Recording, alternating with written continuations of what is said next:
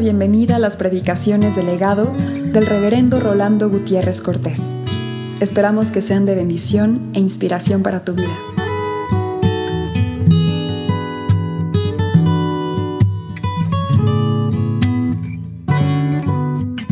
Mateo 10, para leer unos cuantos versos del 34 al 39, dice así, no penséis que he venido para traer paz a la tierra. No he venido para traer paz, sino espada. Porque he venido para poner en disensión al hombre contra su padre, a la hija contra su madre y a la nuera contra su suegra. Y los enemigos del hombre serán los de su casa. El que ama padre o madre más que a mí, no es digno de mí. El que ama a hijo o hija más que a mí, no es digno de mí. Y el que no toma su cruz y sigue en pos de mí, no es digno de mí. El que haya su vida la perderá. Y el que pierde su vida por causa de mí, la hallará. El pasaje que hemos leído en esta noche, en Mateo 10, del 34 al 39,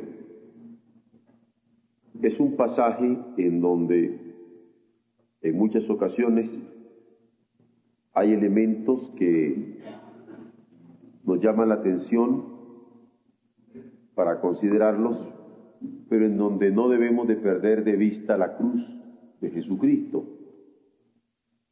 Vamos viéndolo. Cuando Jesús dice en el verso 34, no he venido para traer paz en la tierra, no he venido para traer paz sino espada, hay un momento en que podemos pararnos y pensar en qué significa esto de que no he venido para traer paz a la tierra, no he venido para traer paz y espada. Y podemos comenzar a pensar que en realidad el Señor vino a meter división en una familia. En un momento dado, alguien de la familia creyó en Él, pero que otra parte de la familia no creyó en Él, entonces comienzan a haber diferencias. Entonces que hay allí una división y que cuando esto lo vemos en la casa, pues nos parece un tanto natural porque el Señor mismo lo anunció. Esto lo corrobora el verso 35 cuando comenta, he venido para poner disensión al hombre contra su padre, a la hija contra su madre y a la nuera contra su suegra. Y los enemigos del hombre serán los de su casa. Sin embargo, cuando pasamos ya a los versos 37 y 38, se nos comienza a aclarar el elemento de la cruz. Porque aquí dice que el que ama a padre o madre más que a mí, no es digno de mí. El que ama a hijo o hija más que a mí, no es digno de mí. Y el que no toma su cruz y sigue en pos de mí, no es digno de mí. Aquí se nos comienza a aclarar por esto. Porque ya que hay elementos de relación, como padre, como madre, como hijos, que son desafiados, porque son relaciones muy amadas. Uno ama mucho a su mamá, uno ama mucho a sus hijos, y hay un reto de parte de Jesús y dice, quien ama más estas relaciones que a mí, ya no es digno de mí. Entonces ya comenzamos a entender a qué disensión se refiere el Señor en donde no se trata del prurito de separar al padre y a la madre o de separar a los padres y a los hijos, sino que señala que el que ama más estas relaciones que a él, ya no va a ser digno de él. Y claro que reconoce que esta relación es tan grata, tan importante, que romperla puede ser tomado como que tenemos una cruz. Y es por eso que comenta, y el que no toma su cruz y sigue en pos de mí, no es digno de mí.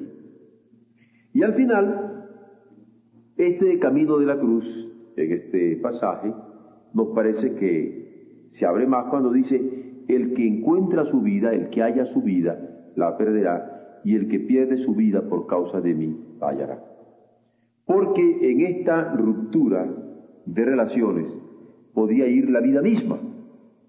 Pero cuando sobre todas estas rupturas se tiene en alta estima la vida de Jesucristo y la vida en Jesucristo, hay premios, hay recompensas que el Señor ofrece.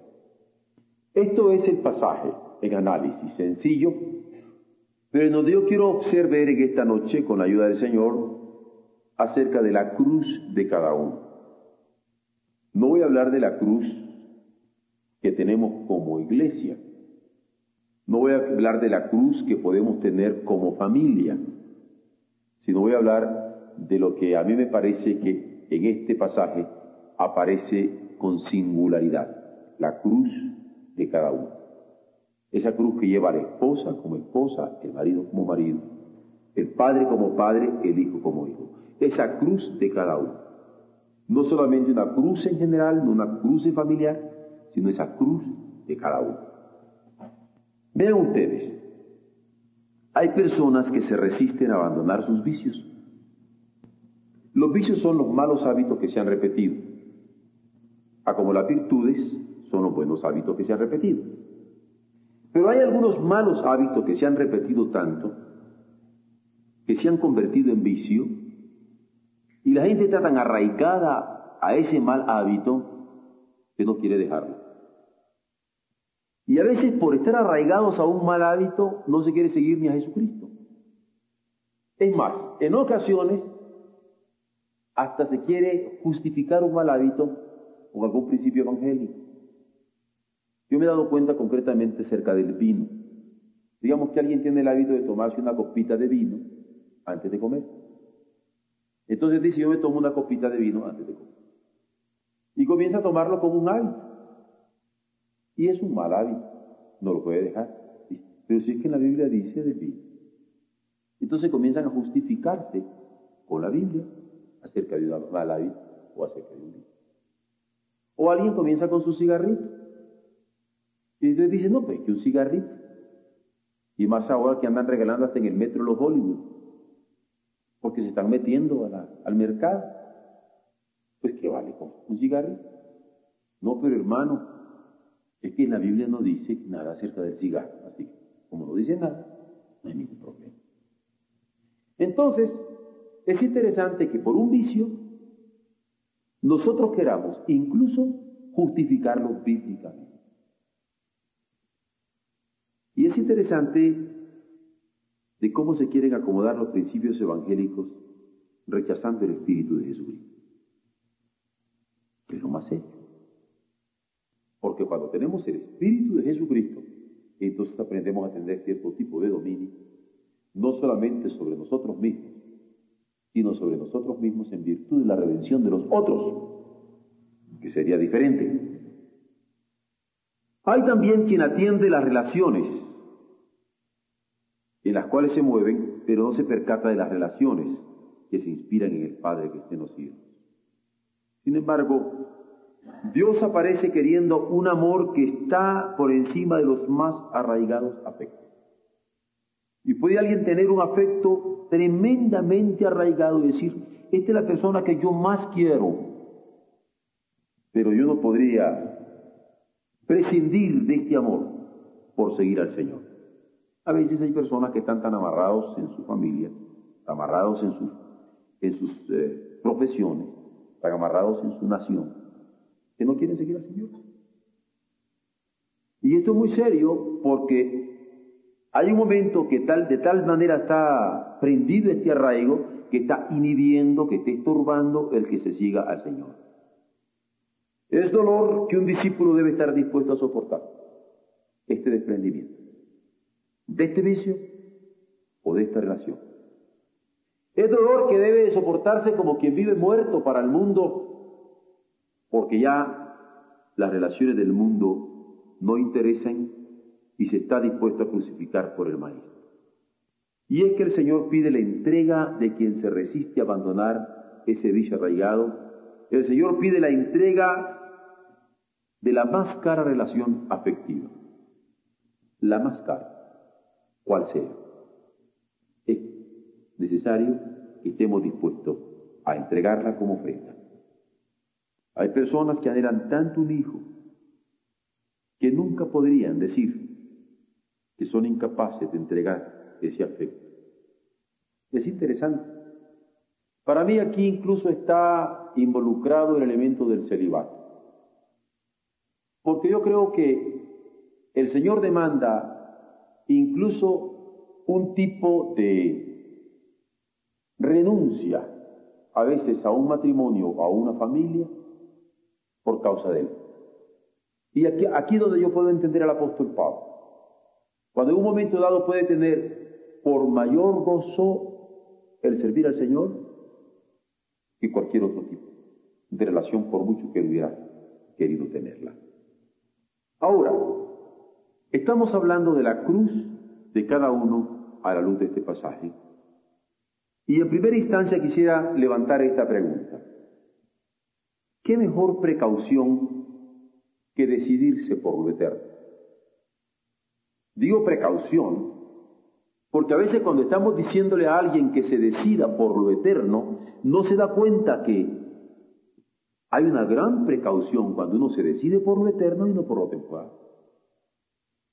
Yo no creo que hay precaución más grande que esto de poderse decidir por lo eterno.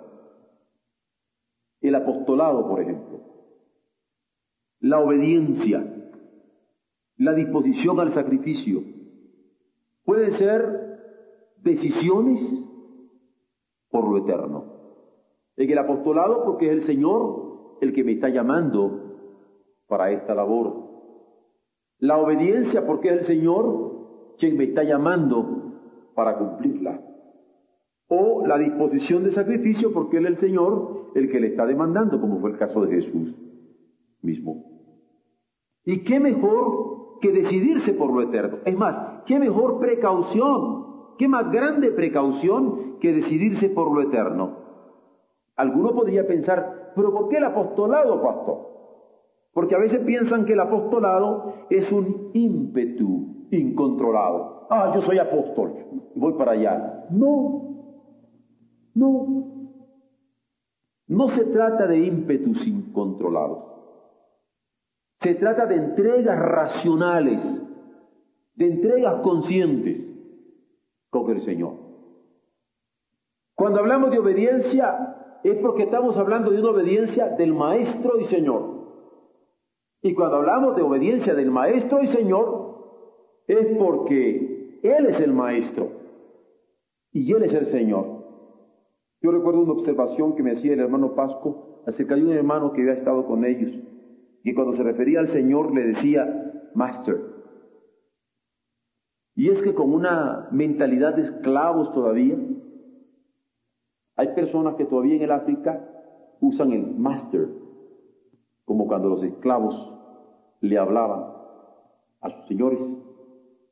Y en realidad es, Jesús es nuestro máster, pero nuestro máster en el sentido de maestro y señor. Él es. Y de esto se trata la obediencia, lo que Él dice y yo lo cumplo. No es para que lo pongamos en discusión.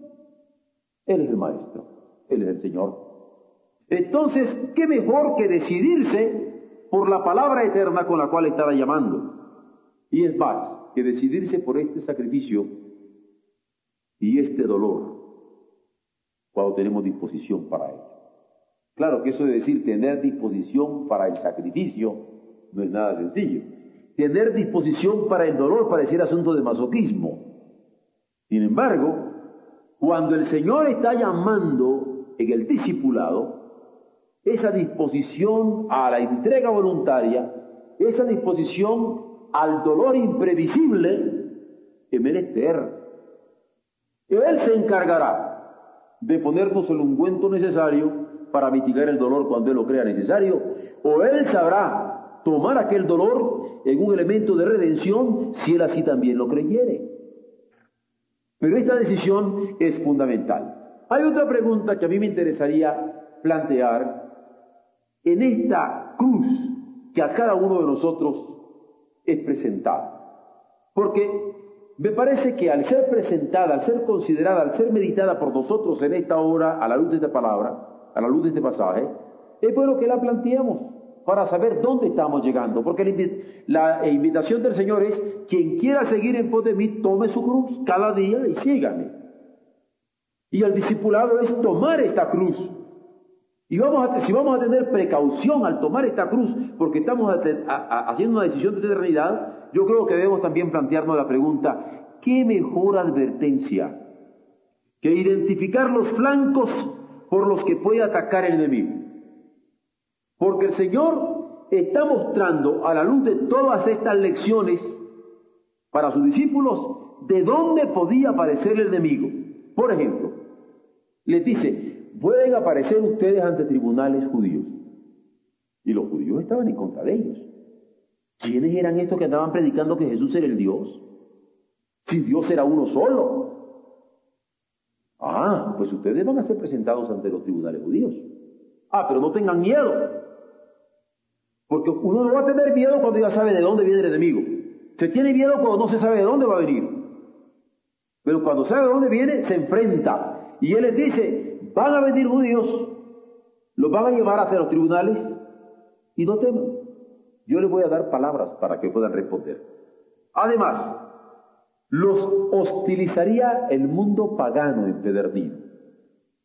Ustedes recuerdan el caso de Éfeso, por posteriormente. Cuando llegaron con el mensaje cristiano, de que Éfeso andaban haciendo idolitos y vendían, vendían los ídolos y de eso vivían. Cuando llegó el Evangelio, todos aquellos ídolos terminaban. Entonces comenzaron a atacar a los apóstoles porque les, les estaban matando el negocio. Entonces el pagano viene a utilizarlos también. Qué terrible cosa la de los cristianos. Unos por religiosos y otros por paganos. Pero ambos atacándoles en virtud de su fe. Por eso, qué mejor advertencia de parte del Señor que identificar los flancos por los que les iba a atacar el enemigo. En el mundo religioso va a haber enemigo, en el mundo pagano va a haber enemigo, mis amados discípulos. Pero también en el pasaje que estamos leyendo en estos momentos, cuando el Señor les advierte, en el padre y en la madre, en los padres y en los hijos, van a tener problemas. Y es curioso cómo esto se cumple, porque nosotros tenemos, cuando seguimos a Jesús, tensiones en el mundo religioso, cuando nos ven actuar con la libertad de nuestra fe. Tenemos tensiones en el mundo pagano, cuando nos ven actuar con la libertad de nuestra fe, pero también tenemos tensiones en el seno de la familia. Cuesta seguir a Jesús, Cuesta el camino del discipulado. Sin embargo, qué hermoso que el Señor les advierte a los suyos que van a tener esa lucha en el mundo religioso, que van a tener esa lucha en el mundo pagano y que van a tener esa lucha en el mundo familiar. Y qué mejor que de una vez lo sepan, para que no se asusten, que no se sorprendan. Yo creo que ahora hay muchísimas personas que se consideran muy religiosas devotas, de todos los días. Y que si usted comienza a seguir a Jesús, le dirían, óyeme, pero que estás perdido. Y lo, interesaría, lo interesante es que personas muy religiosas serían las primeras que se oponen para que usted siga a Jesús. Hay otros que siendo paganos hoy por hoy, y que lo que les importa más es el dinero y hacer los negocios, y de repente usted comienza ya no a hacer lo mismo de dinero ni lo mismo de negocio porque tiene otro temor de Dios en su corazón y le dice, oye, pues no seas tonto. Yo creo que no está bien con tu fe porque estás perdiendo de hacer negocio con este tipo de, de transacciones. Y es interesante que para seguir a Jesús hay religiosos que se oponen y hay paganos que se oponen. Y no me extrañaría que muchos de nosotros podríamos volver a nuestros hogares y estemos teniendo problemas de tensión en el seno mismo de nuestros hogares. Es decir, el pasaje que estamos leyendo tiene una vigencia extraordinaria en estos momentos. Porque el religioso se opone que sigamos a Jesús. Porque el pagano se opone que sigamos a Jesús. Porque en el seno mismo de la familia se oponen que sigamos a Jesús. ¿Ven ustedes cómo esta cruz en general? ¿Ven ustedes que esta cruz no es solamente a nivel de iglesia? ¿Ven ustedes que esta cruz no es solamente a nivel familiar? Esta es la cruz de cada uno. de llevar y que lo apunta claramente en el pasaje que estamos considerando. Pero hay otra pregunta, una tercera pregunta que me gustaría levantar. ¿Qué mejor consejo que el que les da el Señor de declinar un martirio temerario, pero dispuestos a renunciar radicalmente de los afectos personales más preciados? ¿Por qué digo yo qué mejor consejo de declinar un martirio temerario? ¿Recuerdan ustedes cuando estábamos viendo en el Evangelio que el Señor le dice, mire, si en esta ciudad, cuando ustedes vayan anunciando el Evangelio, los hostilizan, búsquense otra ciudad. ¿Recuerdan? ¿Por qué? El Señor no quiere mártires. Sí queremos mártires, pues, es decir, si nos toca morir, pues nos tocó morir. Pero no quiere que nos hagamos los mártires. Pues a mí que me maten. No, no, no. Si te van a hacer algo aquí, vete para allá. Qué interesante. Qué advertencia la del Señor de que, seamos capaces de declinar un martirio. ¿Saben ustedes lo que es declinar? ¿verdad? Uno a veces nos nombran. Nombro de presidente a fulano de tal y, y uno antes que lo nombren dice, perdón pido la palabra, declino el nombramiento con toda gratitud, pero declino. Ese privilegio lo declino. Por ejemplo, alguien quiere y me viene a matar, eh, declina el privilegio de que me mates. Es lo que le dice el Señor, si van a esta ciudad y lo quieren matar, declino. No le dice usted eso, pues se lo pueden inclinar, ¿verdad? Pero usted se va a otro lado.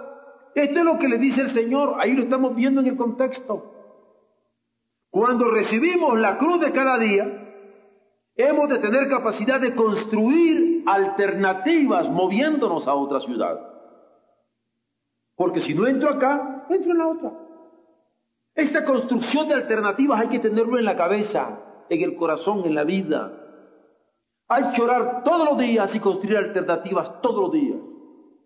Debemos tener la capacidad de construir alternativas. Esto nos va a evitar muchísimas depresiones. Porque a veces hay gente tan obcecada que si no me salió esto, ahí están tercos. Y podría ser como una nueva alternativa. Si no en esta escuela, en esta otra. Si no en este trabajo, en este otro. Si no en esta ciudad, en esta otra. Nuevas alternativas. Hay que tener la capacidad de darnos cuenta cuando nos equivocamos. Pedirle perdón a Dios y decirle, Señor, perdón, me equivoqué. Pero ayúdame ahora en esta nueva empresa. Y lanzarnos. Si alguno dice, no, yo nunca me equivoco hace a Dios mentiroso, porque si alguno dice que no tiene pecado, que no tiene error, que no tiene equívoco, hace a Dios mentiroso. Y la verdad de Dios no está en él. Si confesamos nuestros pecados, Él es fiel justo para perdonar nuestros pecados y limpiarnos de toda maldad. Hay que enderezar nuestros pasos. Esto es lo que pone el Señor en las alternativas de las ciudades, porque se construyen. Y no quiere este tipo de mártires que se meten porque sí quieren morir. No, no, no, no, no. También hace ver que se necesita estar dispuestos a renuncias radicales a cualquier afecto arraigado de hábitos o de relaciones. Porque ¿cómo nos arraigamos a un hábito? ¿Cómo nos arraigamos a un vicio? Me contaban de un anciano que está en el cielo. Lo operaron de cáncer en la garganta. Le prohibieron que fumara pero en el mismo hospital estaba pidiendo su cigarrito. A uno se le llega a arraigar un vicio. Y como estos muchos, el chisme es uno de los más bárbaros. Se nos arraiga el vicio, es que la lengua como que no puede estar tranquila. ¿Por qué no podemos desarraigarnos de un vicio? ¿O por qué no podemos desarraigarnos de una relación? Esto muchas veces lo vemos como padres. Como padres, alguien le podría estar diciendo a un hijo, hijo, es que esta, amistad no te conviene. Ay, pero ahí están pegados de la amistad. Y de repente los metieron a la cárcel y de repente le dieron una garroteada bien dada, pero ahí están pegados a aquello. Es interesante. Relaciones nocivas. Ahora, en lo personal, yo creo que es capaz que el Señor convierta todos los hombres y todas las relaciones en bondad. Honestamente yo no sufro de eso. Sin embargo, a nivel de ejemplo, vale la pena que lo veamos. Porque hay relaciones que nos pegan tanto como que ya no podemos servir a Dios sin esa relación. Recuerdo que hace unos domingos yo estaba diciéndoles acerca de un problema personal de, que hemos tenido en la fraternidad de muchos de nosotros, que hemos tenido a nuestras esposas enfermas, y decía, y que alguien me había preguntado, ¿por qué cree usted que tantos eh, siervos del Señor están teniendo ahora sus esposas enfermas? Y a todo ha coincidido. Entonces yo dije, bueno, pues, incluso lo, lo contesté ya aquí en el púlpito, yo creo que el Señor nos está probando para ver hasta qué medida nuestras relaciones hacia Él son más importantes que nuestras relaciones más lindas como la del esposo. Y una hermana se puso preocupada, dice, que ya no querrá el hermano Rolando a la hermana Ednita. Sí la quiero mucho, pero debemos de examinarnos. Porque la relación más cara de la esposa, del esposo, del hijo, de la hija, del novio, del amigo, del trabajo, de la profesión. No sé cuál será la relación. Que el Señor en un momento dado debe ser puesto delante de ella para ver si esa relación es más importante que el Señor. Porque a veces nosotros nos aferramos tanto a algo que ya pareciera que como que está primero eso que Dios y eso es idolatría. Todo lo que toma el primer lugar sobre Dios es idolatría. No importa quién sea ni qué sea. Y esto hay que tenerlo muy claro. Dios en primer lugar y todo lo demás viene por añadidura. Cuando Dios toma el primer lugar, cuando las primeras cosas se ponen primero, ¿cuántas angustias terminan? Mas para vencer también el temor que amenaza esta lucha del discipulado, recibirían poder de su Espíritu Santo y la dirección de su palabra. Porque claro, cuando a uno le están diciendo que seguir a Jesús cuesta tantos problemas, es decir, cuesta tantas amenazas, cuesta tantas hostilidades, cuesta tantas pruebas, cuesta tantas disposiciones de renuncia, uno dice, pero no, eso no, ahí no le entro porque no puedo.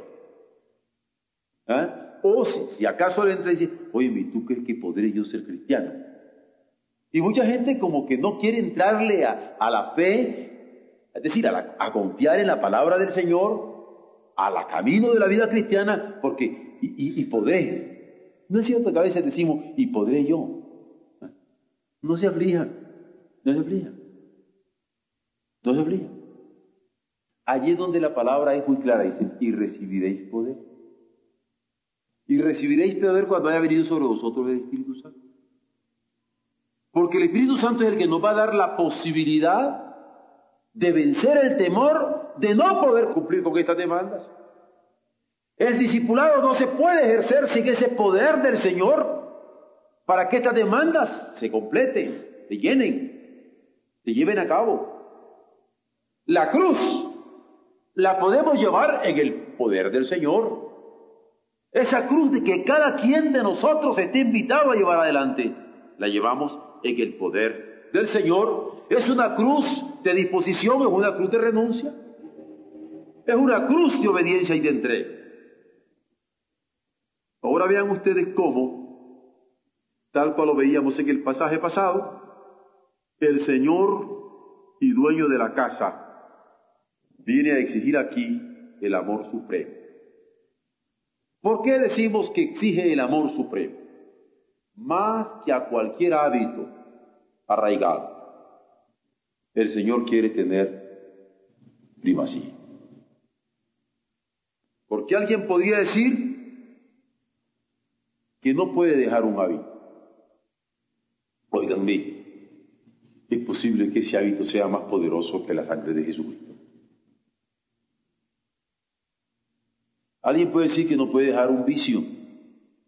Óiganme, ¿usted cree que Jesús es poderoso? que es el omnipotente, me lo dice del diente al labio. Es puro jarabe de pico, porque no puede dejar el vicio. ¿Cómo que Jesús es el poderoso Señor suyo? Y resulta más poderoso una colilla de cigarro, una copita, un adulterio, una fornicación, un hurto, una sinvergüenzada, una corrupción que usted conoce. No puede ser. No hay sentido. Si el Señor es Señor y usted cree en Jesucristo, ese hábito, ese vicio, ese pecado puede ser vencido. El Señor quiere ser Señor y dueño de la casa y exige amor supremo, más que cualquier hábito arraigado, más que cualquier vicio que hasta ahora usted no ha podido dejar. Es posible hacerlo en el Señor. Alguno diría, ay, pero es que mire, yo seguiría al Señor, pero yo no puedo dejar a esta muchacha, o este muchacho, o esta relación afectiva. Pero es posible. Yo les he dicho, yo no, yo no digo que el, que el fútbol es pecado, muchachos. Nunca, nunca, nunca. a mí me encantó. Pero a mí el Señor me salvó del fútbol. A mí. ¿Por qué? Porque yo agarraba la pelota de fútbol y la besaba. Pero así, así, así. Yo no tenía problema que, de querer besar a una muchacha, no crean que porque soy anormal. Pero es que yo tenía una enajenación extraordinaria con la pelota de fútbol. Y cuando el Señor a mí me llamó, me llamó para quitarme, desarraigarme de este afecto extraordinario por el deporte. Y como eso, podría ser cualquier otra cosa, a veces puede ser una profesión, puede ser un estudio. Hay afectos que se arraigan y que nos inhiben, nos impiden, nos estorban para seguir con toda libertad a Jesús. Y este dueño de la casa, este señor de la casa quiere, exige amor supremo más que cualquier relación afectiva con cosas o con personas. ¿Cómo? Porque hay que ver, bueno, ¿cómo es que quiere esta relación el Señor? ¿Cómo es que quiere esta, e, e, este, este lugar el Señor? Sencillo. Yo no estoy hablando nada que no se puede entender. Siguiéndole, hay que seguir. Es más, yo usaría una expresión muy interesante en castellano, yendo en pos. Ustedes saben que esto de yendo, yendo, es todo un gerundio. ¿no? Yendo.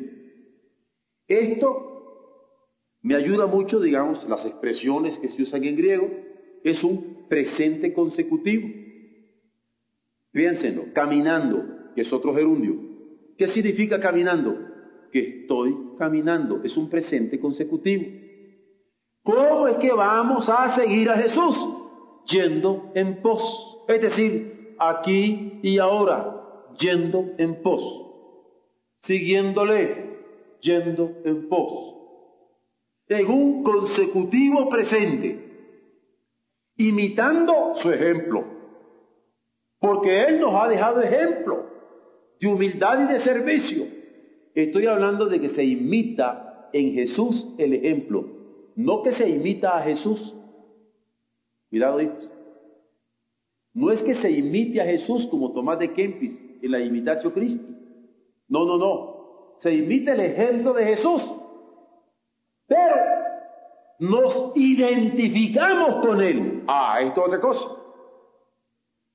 Es ahí donde podemos decir, con Cristo estoy juntamente crucificado.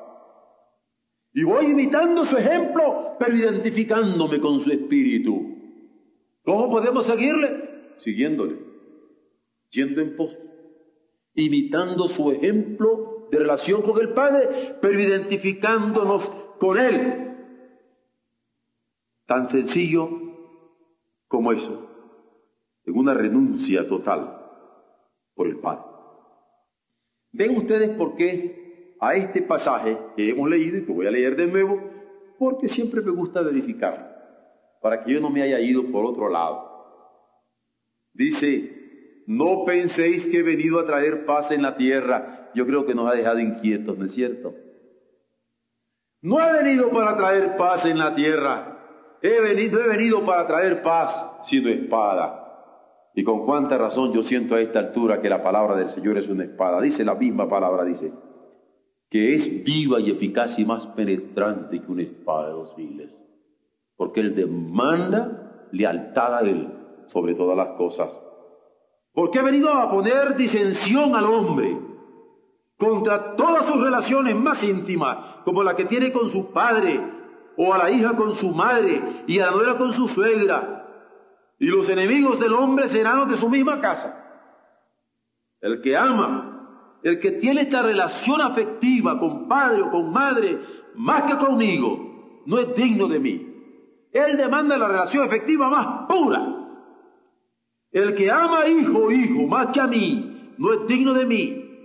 Es decir, el que no toma su cruz en esta ruptura y sigue en pos de mí, yendo en pos, no es digno de mí.